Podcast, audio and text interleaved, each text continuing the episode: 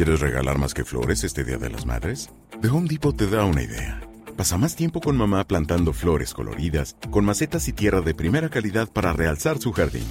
Así sentirá que es su día todos los días. Llévate tierra para macetas Bigoro por solo $8.97 y crece plantas fuertes y saludables dentro y fuera de casa. Recoge en tienda y sigue cultivando más momentos con mamá en The Home Depot. Haces más, logras más. Más detalles en homedepot.com diagonal delivery. Sorpresivamente y contra todos los pronósticos de básicamente cualquier analista en México, el Banco de México acaba de aumentar 25 puntos base la tasa de referencia al 4.25%. El peso mexicano al día de hoy jueves ya liga cuatro días seguidos de ganancias con respecto al dólar. La inflación que se esperaba que ya empezara a desacelerarse vuelve a subir hasta el 6.02% en la primera mitad de junio. Las bolsas alrededor del mundo están bastante tranquilas, mientras que Kavak, el primer unicornio mexicano, dice que va a destinar más de 8 mil millones de pesos en inversión para nuestro país. Y el Internet de Elon Musk Starlink ya está registrado y autorizado por el Instituto Federal de Telecomunicaciones para comercializar Internet. Todo esto y más aquí en las noticias financieras. Hola a todos y bienvenidos sean a las noticias financieras. El día de hoy, como todos los días de lunes a viernes, vamos a estar hablando sobre todas las noticias que sucedieron alrededor del mundo financiero. Y el día de hoy vamos a estar discutiendo un poco más a fondo acerca del cambio en la política monetaria de nuestro país. Sin embargo, es importante recordar que el día de mañana no va a haber video debido a que me va a ser imposible poder grabarlo, pero el día lunes vamos a continuar con los videos de noticias. Pero si no quieres esperarte nada de eso, ahora sí, vámonos directo con el video.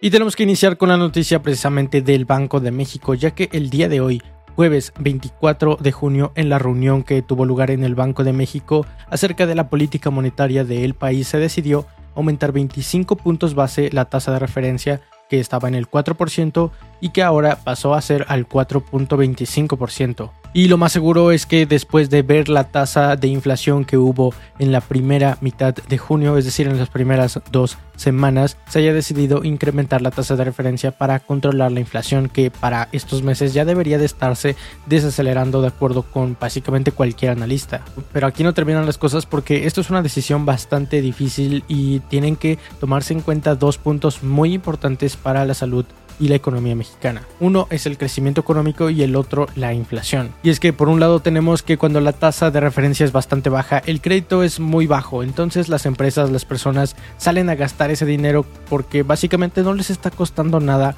o no les cuesta mucho gastarlo porque tienen que pagar muy pocos intereses al banco o al que se lo preste. Entonces se incentiva la economía con el gasto, pero no solamente se hacen gastos de productos o servicios, sino también de inversiones, ya que cuando están las tasas de referencia bajas, las personas van y aprovechan esas tasas para poder comprar casas o poder hacer inversiones en la bolsa de valores con ese crédito que está bastante barato porque saben que pueden obtener un mejor retorno de eso. Entonces la economía crece, el crédito se dispara y todos están felices. Sin embargo, tenemos la otra cara de la moneda, que es la inflación. Y cuando la tasa de referencia está baja, la inflación puede que se vea afectada debido a la gran demanda de productos y servicios que puede llegar a haber en la economía lo cual conduce a la inflación porque simplemente el aumento en los precios de aquellos productos básicos que compramos es la inflación. Entonces cuando hay muchísimo gasto la demanda se incrementa y la oferta al no saber que iba a haber esta demanda se mantiene estable. Entonces los precios por naturaleza tienden a aumentar. Y el Banco de México tiene que lidiar con estos dos puntos bastante cuidadosamente. Pero seguramente y gracias a que la inflación ha estado bastante alta en estos últimos meses desde febrero y hasta ahora, es que se ha tomado la decisión de aumentar esa tasa de referencia para hacer los créditos un poco más caros y controlar a la inflación. Sin embargo, esto toma por sorpresa a los analistas porque básicamente todos estaban diciendo que no se iba a incrementar y que se iba a mantener sin ningún cambio o incluso a la baja. Y los analistas del banco de Citibanamex decían que al menos íbamos a terminar el año 2021 con la misma tasa de referencia, el 4%, aunque había algunos otros como Barclays, Banorte o el Grupo Santander con sus analistas propios que decían que podríamos ver más o menos un incremento probablemente en septiembre de unos 25 puntos porcentuales, es decir que este aumento no lo veían para nada en este momento sino hasta septiembre. Sin embargo, la inflación en la primera mitad de junio, en las primeras dos semanas, se situó por encima del 6%, el 6.02%, que es lo que se vio afectado el índice nacional de precios al consumidor, donde y como ya lo mencionábamos, gracias a la reapertura de la economía que se ha dado de alguna manera abrupta, los precios han subido, porque algunos productos y servicios como los que ofrecen las taquerías, las loncherías o incluso las fondas se han visto incrementados gracias a que los productos básicos también han aumentado, pero no son todos los que han aumentado porque también el jitomate y el gas doméstico LP son los que han registrado mayores aumentos en sus precios. Y todo esto ha hecho que la inflación en la primera mitad de junio ya se encuentre al doble de lo esperado por el Banco de México, que era un 3% más o menos un punto porcentual. Así que esperemos que el crecimiento económico con esta medida del Banco de México no se vea afectado, aunque también es una buena noticia para todos los consumidores que al menos van a tener un pequeño respiro en los precios. Pero nos vamos con la siguiente sección del video porque estos son los mercados financieros. Para empezar, tenemos las noticias del desempleo en Estados Unidos, que se da todos los jueves cada semana. Y aunque estos quedaron cortos o al menos decepcionaron al mercado, como que los olvidaron por algunos otros sucesos que sucedieron, ya que se esperaba que tuvieran unos reclamos de seguro de desempleo menores a 400 mil. Esto se da después de que una semana anterior también tuvieron un repunte en los desempleos, algo que no esperaban y en esta semana otra vez sorpresivamente volvieron a sobrepasar las expectativas, ya que esperaban que solamente se reportaran 380 mil, pero en realidad el total fue de 411 mil. Y justo ahora se acaba de terminar la negociación del plan de infraestructura de Joe Biden, lo cual la bolsa toma bastante bien alcanzando algunas ganancias, incluso aún después de saber que todos estos gastos que va a estar haciendo el gobierno los van a pagar las empresas con el aumento en los impuestos corporativos. Pero los mercados alrededor del mundo han tenido unos buenos resultados a excepción de Japón. El stock 600 de Europa lleva unas ganancias al momento de grabar este video del 0.87%. Sin embargo, el Topic 100 de Japón cerró con unas pequeñas pérdidas del 0.1%. La bolsa de valores mexicana y el índice de precios y cotizaciones tuvo muy buenas ganancias el día de hoy, ya que agregó un 0.77% en verde, aumentando casi 400 puntos para ya terminar el día en 50.558 desde los 50.170 de los que cerró el día de ayer. Y por su parte el peso mexicano después de la decisión de Banjico como que también lo tomó muy a bien y el día de hoy ya liga cuatro días seguidos de ganancias con respecto al dólar. Y el día hoy le ganó al dólar casi un 2% de terreno, cerrando el día de hoy en 19.8 pesos cada dólar desde los 20.20 con los que estaba el día de ayer. Y parece que ya se encuentra bastante cerca de los niveles previos a lo que sucedió con la Fed y sus declaraciones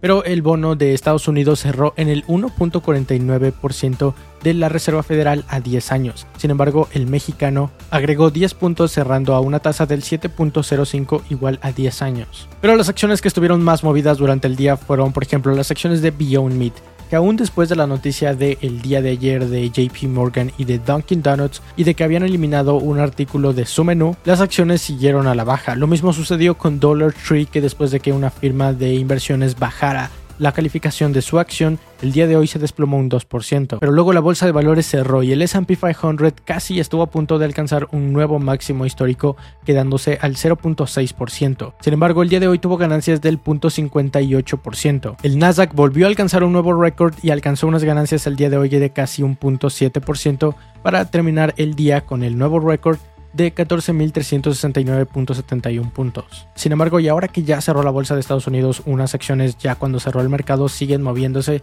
como por ejemplo Nike, que después de haber reportado buenos resultados ante Wall Street, sus acciones subieron más de un 5%. Por el contrario, FedEx Después de la campana cayó un 4% aun cuando también, al igual que Nike, reportó buenos resultados y cumplió con las expectativas de Wall Street. Y los bancos más importantes alrededor de Estados Unidos también han tenido buenas ganancias el día de hoy después de algunas declaraciones de la Fed. Y hablamos por ejemplo de Bank of America, de JP Morgan, de Wells Fargo y de Goldman Sachs los cuales después de que la Fed dijera que podrían resistir una crisis bastante severa, estos tuvieron buenas ganancias. Pero nos vamos a la siguiente sección y estas son las empresas, tanto nacionales como internacionales, y ahora sí hay una nacional y un unicornio. Estamos hablando de Kavak, la primera empresa que se convirtió en un unicornio mexicano. Y esta empresa que acaba de estrenar a un nuevo director de nombre Alejandro Guerra acaba de decir que va a destinar unas inversiones de al menos 8 mil millones de pesos en la segunda mitad de este mismo año 2021 para México, ya que recordemos que recientemente inició operaciones en otros países fuera de nuestro país. También mencionó que esto lo van a realizar para abrir nuevos complejos en ciudades completamente nuevas, enfocándose en el norte del país, en el sureste y también en el occidente, donde quieren abrir nuevas ciudades y contratar a más de 500 empleados.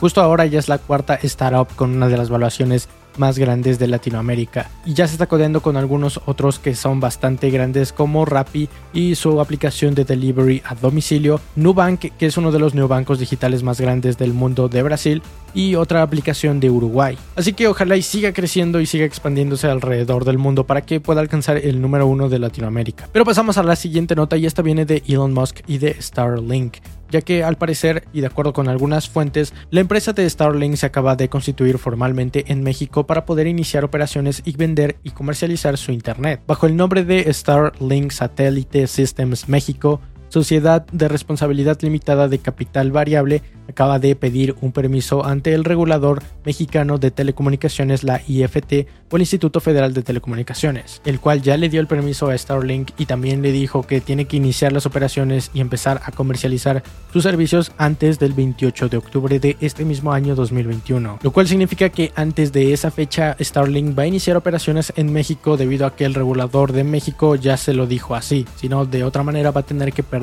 ese permiso, lo cual es bastante bueno para todas esas zonas rurales que realmente no tienen algún servicio de internet o de telefonía porque simplemente para las empresas no es rentable llegar hasta allá pues ahora parece que van a tener una oportunidad con Starlink, con un internet que es bastante seguro, que es bastante rápido, muy simple, confiable y con un precio no tan bueno, pero al menos vas a tener la opción de tenerlo. Pasamos a la siguiente nota y esta habla sobre el futuro de los automóviles eléctricos en México, ya que de acuerdo con el presidente de la Asociación Mexicana de la Industria Automotriz, estamos en unas excelentes condiciones para poder aprovechar el mercado de los automóviles eléctricos en Estados Unidos y alrededor de todo el mundo. Esto porque aparte de ser el cuarto país que más automóviles produce alrededor del mundo, el 80% de todos estos son exportados, es decir, ni siquiera son para nosotros, son para venderlos. Sumado al renovado Tratado de Libre Comercio de México, Estados Unidos y Canadá, con el cual vamos a poder exportar todos estos automóviles, aparte de nuestra cercanía con Estados Unidos y con que tenemos la facilidad de que ya hay muchísimas plantas armadoras de automóviles, el presidente de la asociación dijo que esta es una oportunidad excelente para poder atraer capitales